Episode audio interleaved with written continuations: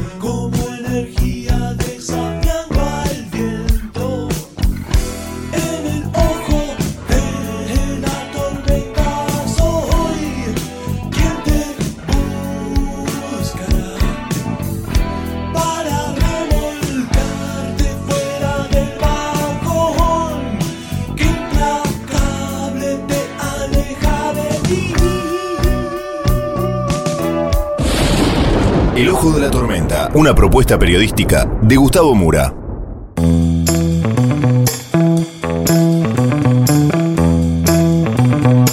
Bienvenidos al Ojo de la Tormenta, el episodio de hoy, la última semana de Alberto. Vamos entonces con los temas del día de hoy en este breve sumario.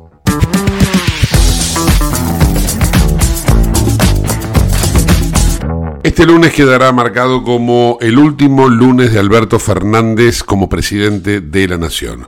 Un presidente que pasará a la historia como tal vez uno de los peores que ha tenido la Argentina, pese a que la expectativa que se tenía sobre su llegada era muy alta. No obstante, en esta semana también hay muchas novedades en materia de política. En el día de hoy se conoció que el ministro de Defensa de Javier Milei va a ser Luis Petri. De esta manera se corre una vez más a Victoria Villarruel de los temas en donde se consideraba que ella iba a tener una marcada injerencia. Uno de ellos era el Ministerio de Seguridad. Allí va Patricia Bullrich. El otro era Ministerio de Defensa. Allí va Luis Petri, y anteriormente, primero de todos, era Ministerio de Justicia, allí va Mariano Cunio Libarona. De esta manera, Javier Milei apeló al pragmatismo más que a la libertad avanza para poder seguir conformando los puestos ministeriales que va a tener durante su función. Por otra parte, hoy se empezó a especular con la posibilidad de que el dólar durante la gestión de mi ley se ubique en 650 pesos para lo que es el valor oficial. De esta manera, todos ya se están preparando para lo que va a ser el lunes próximo cuando comience realmente la gestión del nuevo gobierno. En el programa de hoy nos vamos a ocupar de varios temas de la política internacional comenzando por España, con la crisis que está atravesando desde el punto de vista institucional y que también tiene un alto impacto en lo político y en lo económico. Y al mismo tiempo vamos a tener un informe de Euronews sobre todo lo que está pasando en Oriente Medio y en Ucrania. Todo esto y mucho más en el ojo de la tormenta.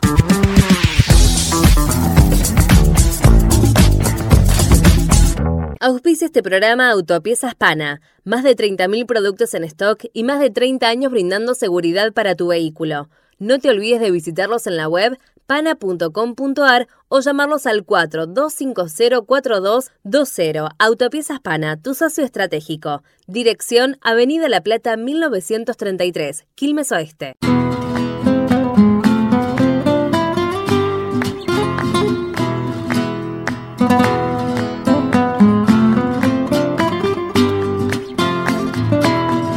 Hoy nos vamos a ocupar de España, en profundidad por la crisis que está atravesando desde todo punto de vista, no solamente lo institucional, sino también en lo económico, cómo repercute lo político en la economía, a punto tal de que hay empresas que se están yendo de España, y no estamos hablando de empresas eh, multinacionales, estamos hablando de empresas que son, si se quiere, de bandera española. Un ejemplo, Repsol. Vamos a hablar de esto en particular porque vamos a compartir una entrevista que hiciera junto a mi compañero Sebastián Dumont en el programa 22 por Canal 26 con la periodista española Andrea Ballester.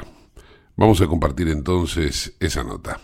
Bien, vamos a saludar a Andrea Ballester, que está en España. Como siempre, tiene la amabilidad de, de atendernos. Andrea, gracias por este contacto con Canal 26 de la Argentina. La primera pregunta tiene que ver con las últimas novedades sobre la situación política en tu país, porque veía por estas horas que, bueno, eh, sigue la polémica por la ley presentada para la, amnistía, hay una controversia con la Comisión Europea sobre lo que dijo un ministro español y la propia Comisión lo, terminó desmintiendo. Contanos cuáles son las últimas novedades y qué clima se está viviendo en España. Bueno, a ver, pues las últimas novedades, eh, básicamente eh, el mensaje que ha lanzado la Unión Europea es, mira, esto es una cosa española, eh, por favor, no arméis alboroto, no me alborotéis. Básicamente lo que ha venido a decir es, no me alborotéis al resto de miembros que puedan pensar que esto se va a extrapolar porque esto al fin y al cabo es un asunto de España y va a quedar en España porque como económicamente a la Unión Europea de momento no le afecta, pues eh, básicamente es el mensaje que, ha querido mandar a España. En España la situación política, o ahora mismo os diría que hay una especie de eh, resignación. Eh, os hablo en cuanto a la sociedad, porque mm, se, preveía que Sánchez lo iba a conseguir, pero realmente con las manifestaciones que hubo, que al final sí que la gente que me decíais mucho, pero ¿y qué va a hacer la gente? ¿Qué va a hacer la gente? Y yo decía, es que no salimos a la calle. Pues realmente los españoles salimos a la calle, hubo una parte de la población que salió eh, alborotando, pero la mayor parte de la población española salió a las calles a decir que ellos no querían la amnistía. No que no quisiesen el PSOE, pero desde luego no de esa manera. No querían una ley de amnistía y que al final los catalanes tuviesen el peso político eh, de decidir las decisiones de España que precisamente no quieren a España. Entonces, ahora mismo eh, la población ha dicho, bueno, vale, o sea, está Sánchez, eh, nos vamos a tener que resignar con cuatro años de un gobierno socialista con los catalanes que no queríamos, pero la gente está resignada, pero hay mucha, mucha indignación con este gobierno de Pedro Sánchez. Lo que pasa que se da la circunstancia de que eso es lo que sentimos la población, pero Sánchez está encantado de conocerse. O sea, él está, eh, además, como está ahora de, presidente de la Unión Europea, o sea, está como encantado de conocerse, eh, muy ocupado de la política internacional y entonces mm, saliendo como un poco ileso eh, de todo lo que, de la crispación que hay en España. Ya que mencionas, Andrea, el tema de la política internacional, me parece que ahí hay un, un problema serio, ¿no? Que están enfrentando con el posicionamiento que ha logrado, porque ya no es buscado, sino que ya ha establecido y hasta lo han felicitado a España con el terrorismo de Hamas. Entonces, digo, e, e, ese comportamiento social que se muestra como, desde acá yo lo digo, anestesiado, eh, Totalmente. Es, es, es, masivo, es mayoritario. Eh, contanos un poco las proporciones también de la gente, ¿no? No, no, para nada, para nada. Eh, por eso te digo que es que eh, parece que Sánchez es el gobierno de todos menos del pueblo español, porque para nada, o sea, la mayor parte de la población siempre ha apoyado a Israel. Esto no quiere decir que estemos a favor de la opresión eh, del pueblo palestino y de que Israel exceda sus funciones y se masacre a la población palestina. Pero el común general de los, de los españoles eh, sigue considerando como un aliado muy fuerte a Israel. Entonces no está nada de acuerdo con lo de Sánchez. Es que realmente Sánchez es que va improvisando y cambiando sobre la marcha, porque como tiene dentro de su gobierno a la parte eh, de Yolanda Díaz, que sí, que se muestran a favor del pueblo palestino y que casi ni condenaron los atentados de Hamas, eh, pues es como que él, para contentar a esa parte del gobierno y no empezar ya de primeras con enfrentamientos, con que le voten en contra, con que tal, de repente eh, se va de gira y, le pone una cara al, a Netanyahu increíble y se hace una foto eh, y, se permite sacarse un papel y decirle barbaridades a Netanyahu delante de él en persona y luego en el mismo día se va a, Palestina y se muestra súper sonriente eh, entonces, claro, en España, sinceramente, eh, da como un poco de vergüenza, en plan, pero, pero ¿qué está haciendo Sánchez? Pero eh, ¿cómo, cómo se, le está yendo tanto la, cabeza? O sea, para nada es el, sentir y el común, para nada, ni de la población, ni te diría que casi de la clase política. O sea, el Partido Popular se echa las manos a la cabeza e incluso miembros del gobierno socialista dicen, ¿qué estamos haciendo? O sea, que esto es muy serio. Entonces, para nada, o sea, es que es como que ahora mismo él vive una... Eh, está totalmente distanciado de los problemas de los españoles, del sentir popular eh, y, de incluso de su propia ideología que ha tenido siempre el Partido Socialista.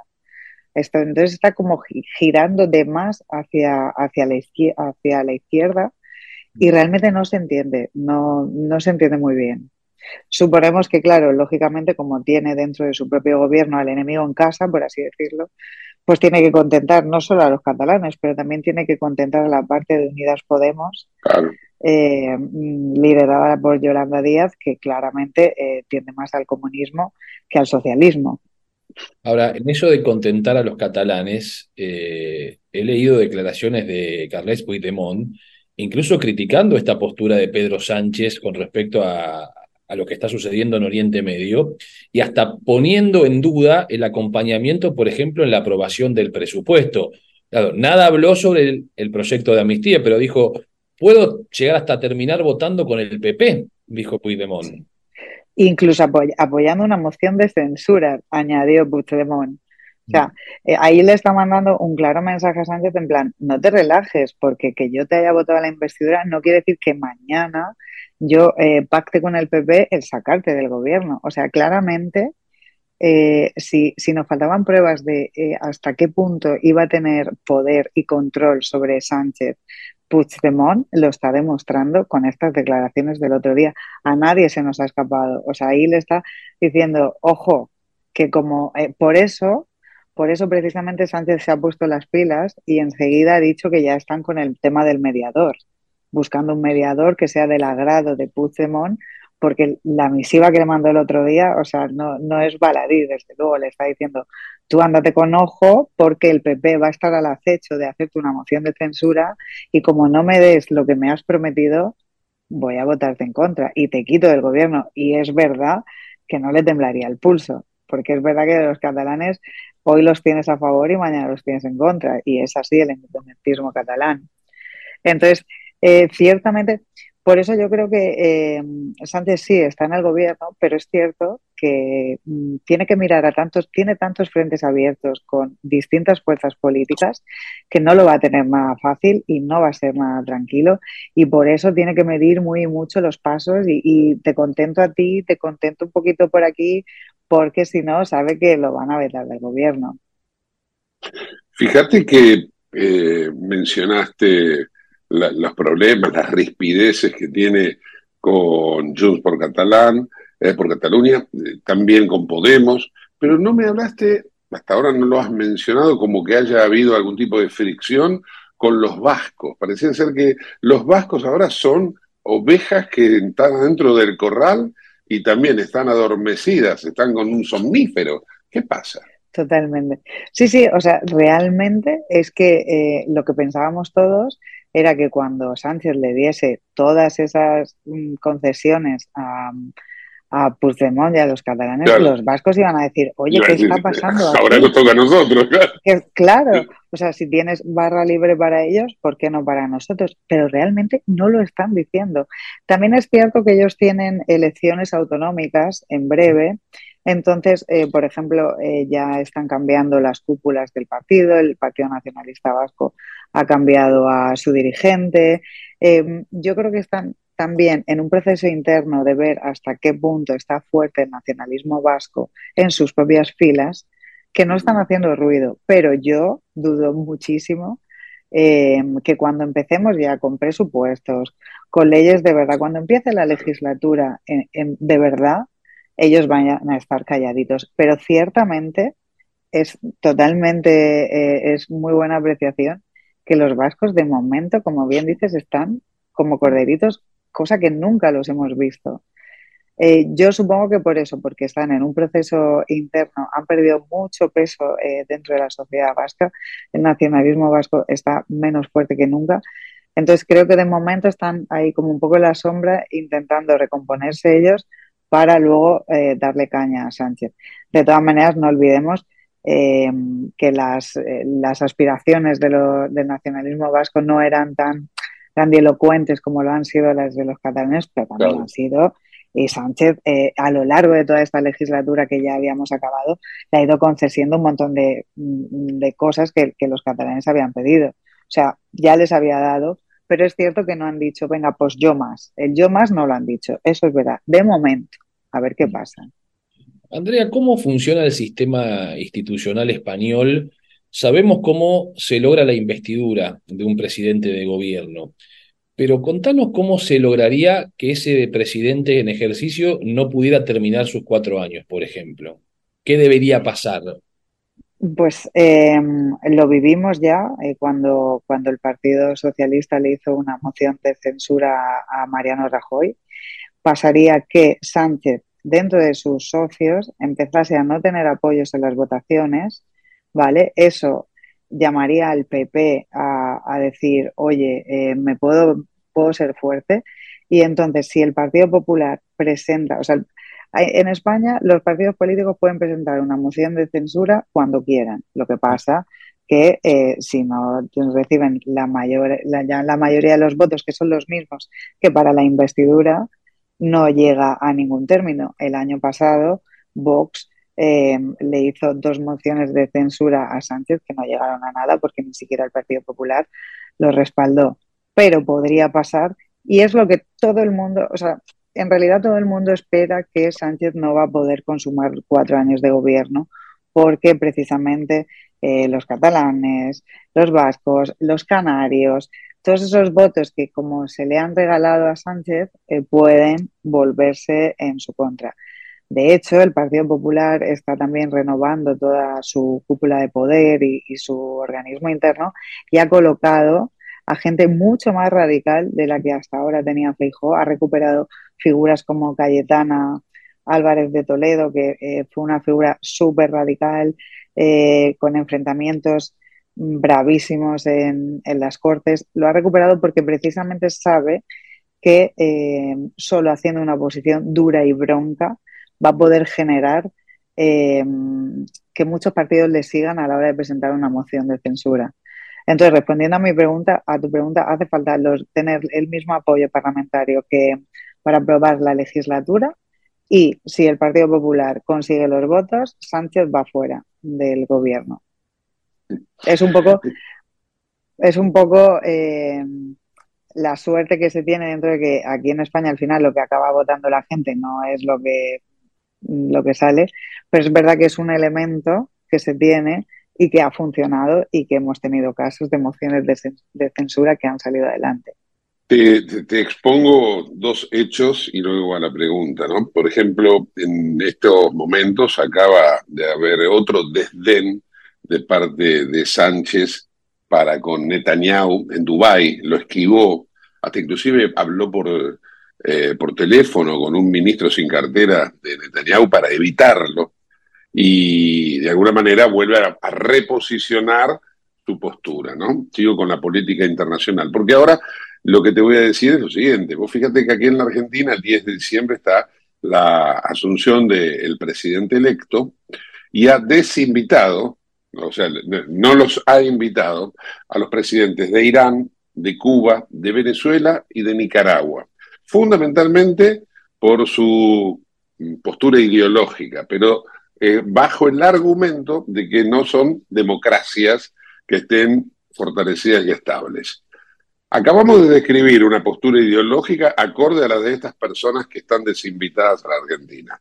Y la postura democrática española es legal pero no legítima. Es decir, estamos en un 50 y 50. Eh, la verdad, yo no sé a esta altura si Pedro Sánchez está invitado o no, pero me gustaría una reflexión sobre este particular en, en torno a estos dictadores globales y la posición de Sánchez, ¿no? Es que realmente, o sea, lo de la, la posición de Sánchez eh, respecto a, a, Gaza y a, y a, los terroristas de Hamas, de verdad que es que ha supuesto una sorpresa, porque el Partido Socialista nunca se había posicionado de esa manera porque es que esto ya no es una cuestión de a favor o no del pueblo palestino, no, es que no es eso, es que hubo unos terroristas que secuestraron, que mataron a un montón de inocentes que no venía al caso, o sea, fueron actos de terrorismo. Entonces, ¿los ha condenado? Es que tampoco los ha condenado, es que no ha condenado eh, esos actos terroristas, Sánchez no lo ha condenado. O sea, su postura es, bueno, eh, sí, claro, eh, nunca estaremos a favor de los actos de terrorismo, pero es que lo que hace Israel con el pueblo palestino es que están masacrando cada día. No, perdona, pero es que lo que se te exige como presidente es que condenes los actos de terrorismo. No los ha condenado, mucho menos eh, Yolanda Díaz y su séquito no los ha condenado. E incluso no sabemos qué está haciendo cuando eh, ha tenido la desfachatez. Es el segundo desplante, pero me vais a perdonar, el primero que tuvo al lado de Netanyahu leyendo un discurso de no está justificado que estén matando a gente y mirándola a la cara y posando con la foto así. O sea, es que eso ya fue, eh, eh, fue vergonzoso. O sea, es como, pues sobre todo porque horas más tarde estaba allí en Gaza haciéndose fotos con un gobierno mm, de dudosa legitimidad. Entonces, eh, realmente eh, la reflexión es buenísima que la hagas, pero es que eh, nosotros mismos es como, no sé cómo Europa no le está diciendo, ¿qué estás haciendo, Pedro Sánchez? Porque encima ahora estás representando a Europa. Entonces, esto no puede ser.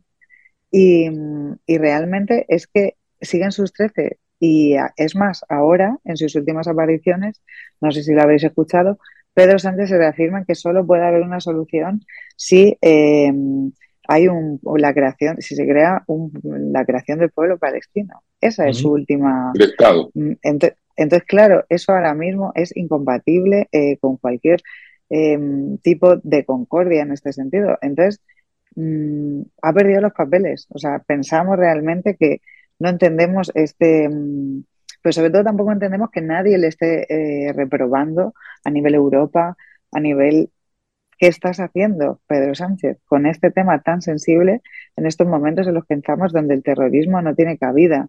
Y más en un país como España, que hemos vivido el terrorismo de primera mano con ETA. Pasamos claro, sabemos lo que son los actos de, sabemos lo que son actos de terrorismo, sabemos, tuvieron a Miguel Ángel Blanco, que fue una de las cosas más graves que han pasado en España. 24 eh, horas España estuvo en vilo y, los terroristas lo asesinaron al final. O sea, es que nosotros sabemos lo que es eso, es que nos han matado eh, en los atentados de Atocha a cientos de personas. O sea, es que lo hemos vivido en primera persona.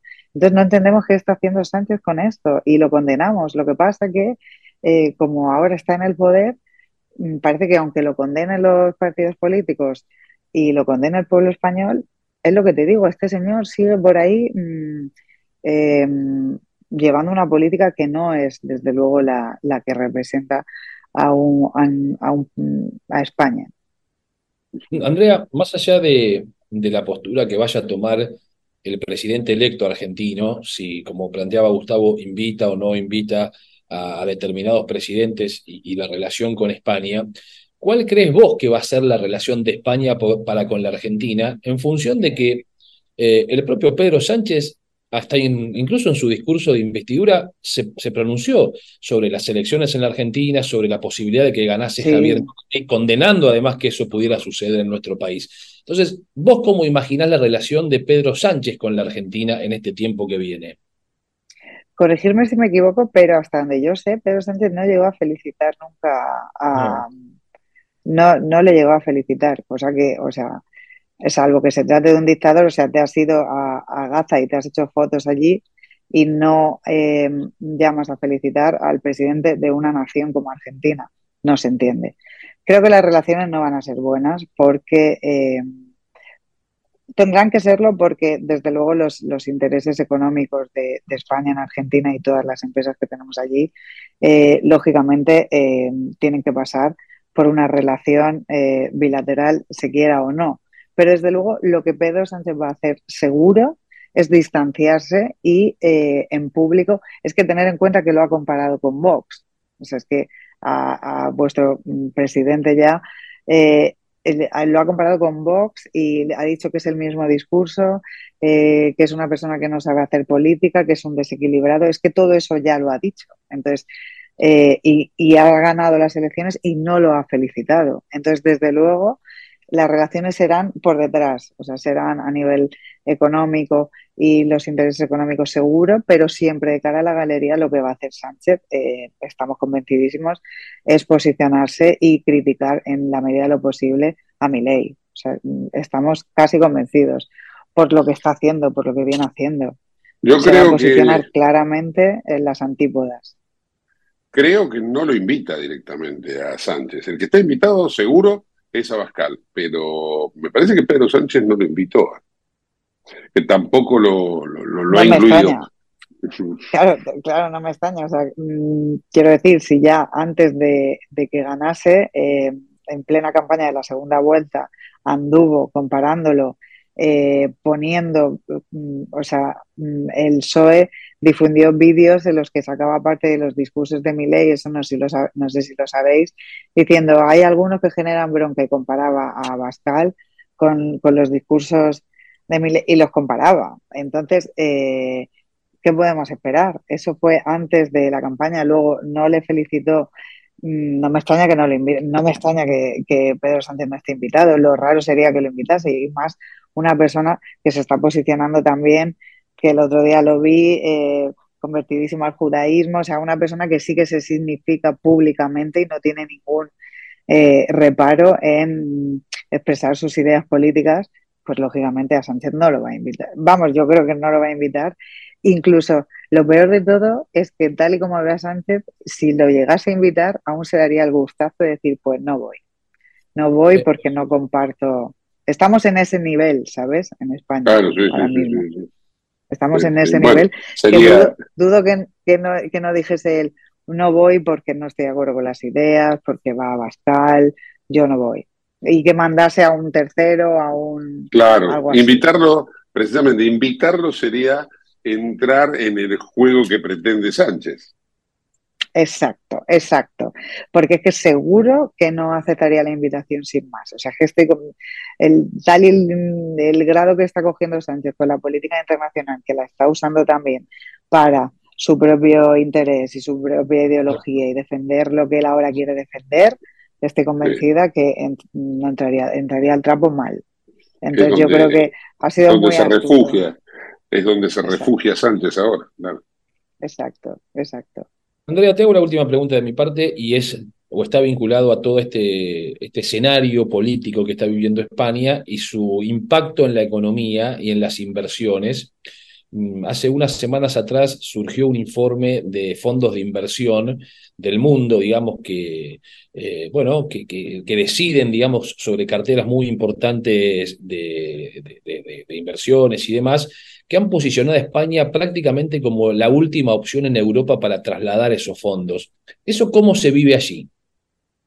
Uf, pues aquí es increíble, porque aquí tienes que, o sea, ahora mismo tenemos eh, tal manipulación mediática, es increíble porque en España mm, era muy raro que pasase esto, pero Sánchez ha conseguido tener una tele pública totalmente afín, unos medios totalmente afines, eh, y hay, o sea, te cuesta tanto leer ese tipo de noticias, no salen a diario. Es más, lo que está vendiendo Sánchez es que eh, España ahora mismo está a la cabeza de Europa. No, no es que esté a la cabeza de Europa, es que estábamos tan mal que, claro, cuando estás tan mal solo puedes recuperarse. Eh, no, no, no es que vayamos bien como una moto, como ha dicho Sánchez. No, no, es que estábamos tan mal, estábamos tan a la cola que con poquito, pues claro, España está avanzando. Eh, la cosa pinta bastante mal porque más allá de estas declaraciones que estás diciendo, eh, muchas son las empresas, grandes empresas españolas, las empresas más grandes que tenemos en España, que ya le están diciendo a Sánchez que se van a ir de España. que si sigue con su política de asfixiamiento a las grandes fortunas y a los grandes capitales, se van a ir. Las empresas están súper descontentas y España necesita de sus grandes empresas porque no somos un país sobrado ni en recursos ni en nada. Entonces necesitamos del capital de las grandes empresas y Sánchez con su política lo que hace es ahogar y asfixiar a las grandes empresas. Entonces las grandes empresas huyen y trasladan su capital al resto de Europa que pese a que es más caro, les sale más rentable que tenerlas aquí en España. Entonces ahora mismo en España es como que de esas cosas no se habla, eh, se habla desde luego en Europa, se habla, en la prensa económica se habla, pero es muy difícil escuchar un mal dato económico en estos momentos. Es más, los datos que se escuchan en España son ha bajado el paro, em, eh, se estabilizan, mm, hemos conseguido frenar la inflación. O sea, es muy difícil oír esto que, estáis hablando, es muy difícil, lo sabemos, o sea, la gente más allá que intenta informarse lo sabemos, los periodistas lo sabemos, a nadie se nos escapa, pero no es el mensaje que se traslada. Con lo cual, tampoco en eso va a tener, em, lo está teniendo difícil, porque lo único que hace es ponerse medallas y, y la gente se lo cree, porque además Sánchez hace una cosa muy bien, que es gobernar a golpe de paguitas, como decimos aquí a golpe de subsidios, a golpe de, eh, em, pues eso, asfixio a las grandes empresas y eh, lo doy a las clases menos favorecidas para que vean lo bueno que soy y lo justo que soy. Pero es un mensaje que le va a costar, le va a costar desde luego eh, el futuro económico. Por, eso la gente mm, está tan, tan negativa en plan, es que cuatro años de gobierno socialista pueden ser terribles, pero por, por lo económico porque ocho años de gobierno socialista en España siempre han pasado factura económicamente para mal. Y es lo que todo el mundo se teme. Bueno, es, eh, nosotros acá en la Argentina lo, lo, sabemos, lo conocemos muy bien. Lo que está aplicando Sánchez es kirchnerismo en su máxima expresión. Y precisamente para dar datos, para que se tenga bien en claro, para dar ese asistencialismo que el socialismo propone, eh, se han cerrado en España 26.000 empresas. El número es terrible, pero bueno, eh, la torta se tuvo que dividir de tal manera que las empresas terminan yéndose porque dicen ya no damos más porque no sostenemos más, la, presión fiscal que existe. Pero bueno, evidentemente eh, hay un sector que le, encanta esto de ese asistencialismo, un sector de, la sociedad que le encanta. El problema es que el otro, que es el que nutre a ese sector, tal como ocurrió aquí en la Argentina, en un momento dice, basta, hasta acá llegamos. Exacto, exacto. Eh, o sea, es exactamente eso. Y, y de hecho, o sea, corregirme si me si me equivoco pero yo creo que los argentinos dijeron, mira, ya está bien. O sea, no es que nos guste este presidente, pero es que no podemos más ya con esto. Necesitamos un cambio de verdad. Necesitamos que se haga algo diferente porque esto ya no funciona. Eh, pues aquí en España mm, ahora ha calado un poco. O sea, siempre lo malo que tenemos aquí en España es que en tiempos de crisis la gente, eh, bueno, supongo que en el resto del mundo también, pero se queda con las ayudas, se queda con lo que hace el gobierno por mí. ¿Vale? Entonces hay una parte de la población que ha calado eso. Entre eso y el miedo a que viene el coco, que es la ultraderecha, pues ahí tienes los votos. Pero luego está, como bien dices, las, las, pero es que las empresas, eh, has nombrado todo ese gran número que se han ido, pero es que se van a ir más, porque Sánchez ya ha dicho que va a volver a subir los impuestos a las grandes empresas y que va a perseguir a las grandes fortunas. Es el mayor error que se puede cometer ahora mismo, tal y como está Pero España. ese número que dije. Seguir solamente corresponde al ejercicio del año 2022. Del año, imagínate, imagínate este y el que viene, que es que ya, eh, o sea, la última eh, fue Repsol que dijo, a ver, es que yo ya eh, con esto no puedo más, es que nos vamos a ir, pero para siempre, con todo. O sea, las empresas mm, están hartas de Pedro Sánchez, no paran de decírselo, que no, que por ahí no, que no nos asfixies a impuestos, que somos los que levantamos el país. Eh, mm. la poca fortuna que hay en España eh, claramente viene de la industria, clarísimamente. Y Sánchez cada vez más y más y más lo asfixia. Por eso te digo que eh, vienen tiempos económicos en España muy, muy duros y entre las, jubilaciones que tenemos en España, que es otro talón de Aquiles que tenemos, y un gobierno a golpe de talonario de pagas, esto puede ser la ruina económica de España. Y es que suena catastrofista, pero eh, mm, los que nos movemos en los foros económicos lo sabemos que va a ser así. Y Sánchez no va a claudicar y va a seguir con su política de asfixia a las grandes empresas porque, como os digo, es que encima tiene a Yolanda Díaz de, ministra. Entonces es que es la pescadilla que se muerde la cola. Entonces eh, vienen malos tiempos para España. Espero que para vosotros mejor. Una última bien cortita, sintética, eh, pero tiene que ver con esto, ¿no? Ese 3.2 de inflación que ha logrado España, ¿no? Que vos me podrás decir que es ficticio, lo que quieras, pero desde acá observamos ese número. Y también tiene un 3.2 de inflación Alemania. ¿Vos me podés dar una comparativa de qué sería el uno y el otro? A ver, yo creo que en nuestro caso es que em, la inflación subió tanto por encima de nuestras posibilidades, em, que es que, mm, además, tener en cuenta que aquí en España lo que sí que se hizo em, eh, fue rebajar el IVA, un, una especie de, tratar de contener esa inflación a toda costa, eh, con medidas, como os digo, em, eh, rebajar el IVA de los productos básicos, em, ayudas a los carburantes eh, para, los autónomos, para tal. Se trató de contener lo máximo posible precisamente por eso. Es que España no es Alemania, no es comparable. O sea, la, la inflación que puedan tener allí con los sueldos que tienen allí no tiene nada que ver con España. España tiene uno de los sueldos más bajos de toda la Unión Europea.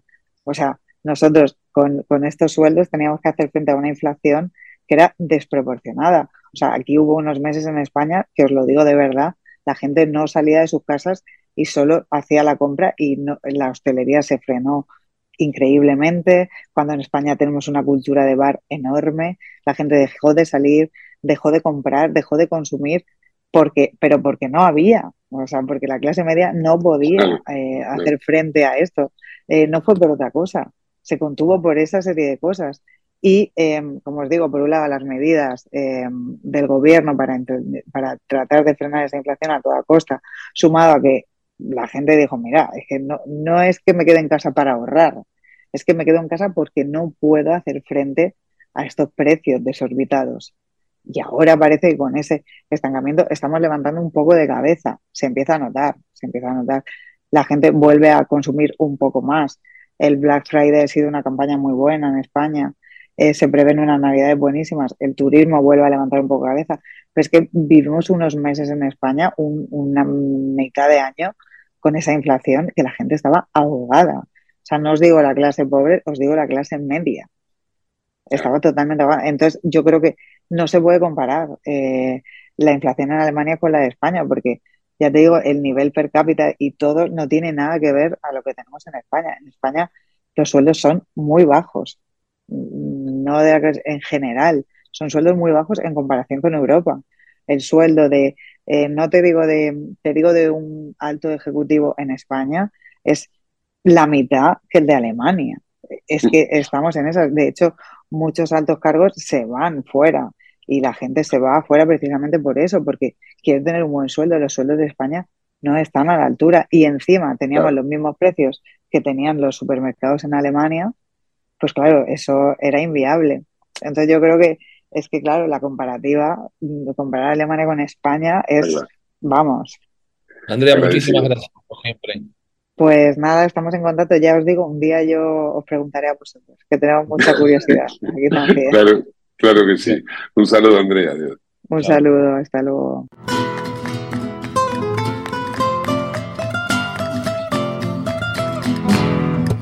En Lubestop Banfield te revisamos el auto y le hacemos el cambio de aceite y filtros en media hora. Lubestop Banfield es un lubricentro integral donde también podés cambiar las pastillas de freno de tu vehículo. Lubestop está en el SINA 471 Banfield. Y si no podés traer el auto, te hacemos el servicio a domicilio. Instagram y Facebook, Lubestop Banfield. Ahora vamos a hacer una breve pausa y continuamos con el ojo de la tormenta. No te vayas.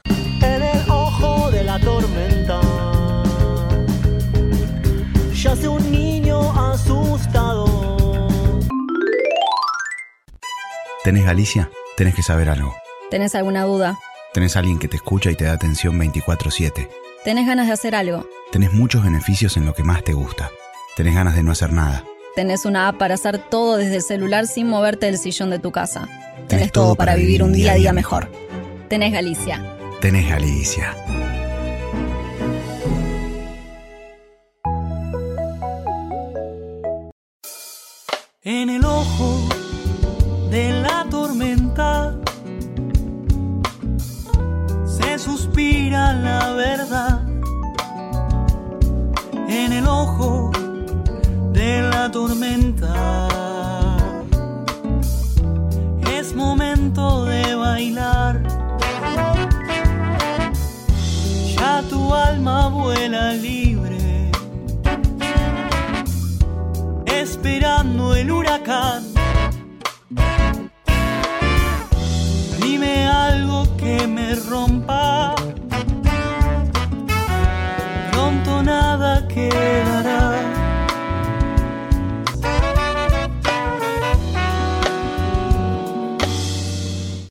Este programa CRIBE. CRIBE es un centro de rehabilitación integral que está ubicado en Villa Ballester, provincia de Buenos Aires, certificados con normas de calidad ISOIRAM. El centro CRIBE ofrece, entre otras terapias, tratamiento de rehabilitación por ozono. La página web es www.cribe.com.ar, sino en facebook.com barra cribecom. CRIBE queda en Independencia 5182 Villa Ballester. Los teléfonos 4768-6774 o 4767-6296. CRIBE, Centro de Rehabilitación Integral Belepoc.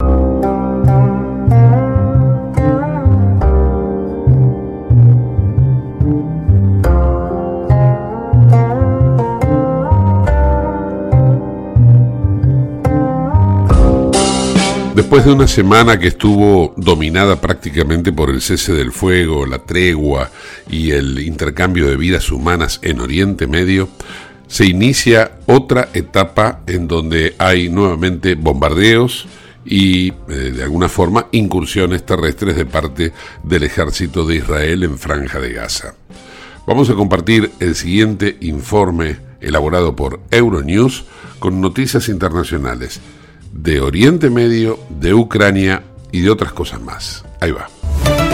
Decenas de tanques israelíes entraron este lunes en la parte sur de la franja de Gaza, cerca de Han Yunis. También se vieron vehículos blindados de transporte de tropas y excavadoras, según indicaron varios testigos a la agencia AFP. Las FDI anunciaron que unos 200 objetivos terroristas de Hamas fueron atacados durante la noche. El ejército dice haber localizado infraestructura terrorista en escuelas de Gaza. Las autoridades israelíes han publicado una lista de 15 civiles asesinados por Hamas. La presidenta del Comité Internacional de la Cruz Roja ha calificado de intolerable el sufrimiento en Gaza durante su visita al territorio y dijo que actualmente no es posible una respuesta humanitaria adecuada. Cientos de miles de palestinos han huido al sur, que está siendo intensamente bombardeado, donde el ejército israelí ha dicho que pretende ampliar sus operaciones terrestres para eliminar a Hamas. Los desplazados sufren bombardeos aéreos diarios. En su última actualización, el portavoz del Ministerio de Salud en Gaza dijo que más de 15.800 palestinos han muerto en ataques israelíes desde el 7 de octubre. Misiles balísticos disparados por rebeldes hutíes de Yemen alcanzaron el domingo tres barcos comerciales en el Mar Rojo, mientras que un buque de guerra estadounidense derribó tres aviones no tripulados en defensa propia durante el asalto que duró una hora, según ha informado el ejército estadounidense. Los hutíes, respaldados por Irán, reivindicaron dos de los ataques del domingo que marcaron una escalada de los asaltos marítimos en Oriente Medio relacionados con la guerra entre Israel y Hamas. Es la vez desde el comienzo del conflicto que varios barcos se encuentran en el punto de mira de un solo ataque de los hutíes. Estados Unidos aseguró que considerará todas las respuestas apropiadas tras el ataque, específicamente la opción de denunciar a Irán después de varios años de altas tensiones entre los dos países por el rápido avance del programa nuclear de Irán. El ejército estadounidense dijo que estos ataques representan una amenaza directa al comercio internacional y la seguridad marítima y que los hutíes pusieron en peligro las vidas de tripulaciones internacionales. Alarma en Francia tras el ataque yihadista en París a ocho meses de los Juegos Olímpicos. El ataque yihadista de este sábado en las cercanías de la Torre Eiffel ha disparado todas las alarmas. Armand Razabour Millandouab acabó con la vida de un enfermero de 23 años de nacionalidad germano-filipina de una puñalada e hirió a un británico y a un francés con un martillo. El fiscal antiterrorista de Francia, Jean-François Ricard, presentó los antecedentes yihadistas del atacante. Este domingo se celebró una reunión extraordinaria del Consejo de Ministros con la primera ministra Elisabeth Borne al frente. El presidente francés Emmanuel Macron, presente en la cumbre COP28 en Dubái, envió sus condolencias a todos los afectados por el ataque que calificó de terrorista. La policía mantiene un visible despliegue en la capital francesa. El ataque se produce menos de dos meses después de que un profesor muriera acuchillado en un instituto de secundaria en la ciudad de Arras, lo que llevó al gobierno francés a poner al país en su nivel más alto de alerta de seguridad nacional. Al menos dos personas han muerto y otras cuatro han resultado heridas en bombardeos rusos contra la ciudad de Gerson en el sur de Ucrania este domingo, en un ataque que también provocó daños a dos centros hospitalarios de la ciudad. Al mismo tiempo, el ejército ucraniano dijo que su defensa antiaérea interceptó 10 drones enviados por Rusia. A medida que la batalla defensiva contra Rusia entra en su segundo invierno, las familias de soldados ucranianos han manifestado su apoyo a las tropas ucranianas. Algunos han pedido el regreso de los soldados cautivos mientras que otros han cuestionado cuánto tiempo más los soldados puedan soportar la batalla diaria. Además, muchos han pedido que se establezcan mandatos fijos en el frente para los soldados, así como la abolición del servicio militar indefinido. Como consecuencia del clima invernal, cerca de mil ciudades y pueblos han sufrido cortes de electricidad en el oeste de Ucrania. Mientras tanto, Kiev está investigando acusaciones de que fuerzas rusas dispararon contra soldados ucranianos que querían rendirse. El asesinato de prisioneros de guerra es una grave violación del Convenio de Ginebra y está clasificado como un crimen internacional grave. Con otro invierno de guerra a la vista para Ucrania, el ministro de Asuntos Exteriores del país, Dmitry Kuleba, afirmó en una entrevista con Euronews Serbia que Ucrania buscará una fórmula de paz centrada en los problemas específicos de la guerra. En diciembre, el Consejo de la Unión Europea tomará una decisión sobre el inicio de las conversaciones de adhesión con Ucrania y Moldavia. Ucrania espera incorporarse a la Unión Europea al mismo tiempo que los demás países candidatos de los Balcanes occidentales. Golpe de efecto de Nicolás Maduro. Venezuela votó este domingo a favor de la anexión de la región del Esequibo, en la vecina Guyana rica en petróleo. El objetivo es legitimar una reivindicación territorial de más de un siglo. Venezuela siempre ha considerado como propia la parte del Esequibo al oeste del río del mismo nombre, debido a que se encontraba dentro de sus fronteras cuando era colonia española. La Corte Internacional de Justicia de la ONU ordenó este viernes a Venezuela no tomar ninguna medida que modifique la situación actual. Cientos de personas se manifestaron en París contra el proyecto de ley de inmigración de Emmanuel Macron. La nueva iniciativa intenta acelerar el proceso de deportación de extranjeros que sean considerados una grave amenaza al orden público. Pero las organizaciones de defensa de los inmigrantes dicen que es una amenaza a los derechos de los solicitantes de asilo y otros inmigrantes. La manifestación conmemoró el 40 aniversario de la Marcha por la Igualdad de 1983 durante el gobierno de François Mitterrand, que representa la entrada de jóvenes de familias inmigrantes en la vida cívica y política francesa. Te invitamos a conocer La Pampa, porque creemos en una nueva forma de viajar a un ambiente ideal para estos tiempos. Aire puro, bosques y fauna nativa, gastronomía gourmet, vinos patagónicos, pueblos con historias emocionantes. En La Pampa, seguro te relajás, seguro te emocionás, seguro disfrutás. Viaja seguro, viaja a La Pampa, portal de la Patagonia. Para cerrar hoy, un rock and roll de Papos Luz, el hombre suburbano. Ahí va.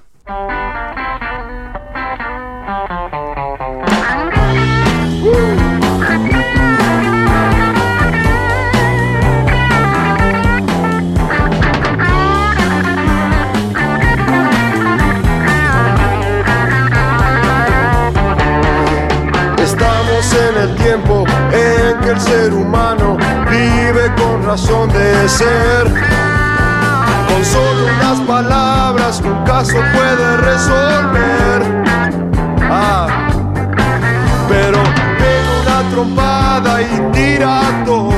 Se cree ya muy listo con su modo de ser. Ah, un hombre sin historia, sin tiempo y sin memoria puede reaccionar así pero no se da cuenta, personalidad en venta está. Ah, el hombre suburbano sigue su rutina sin darse cuenta que su vida terminará.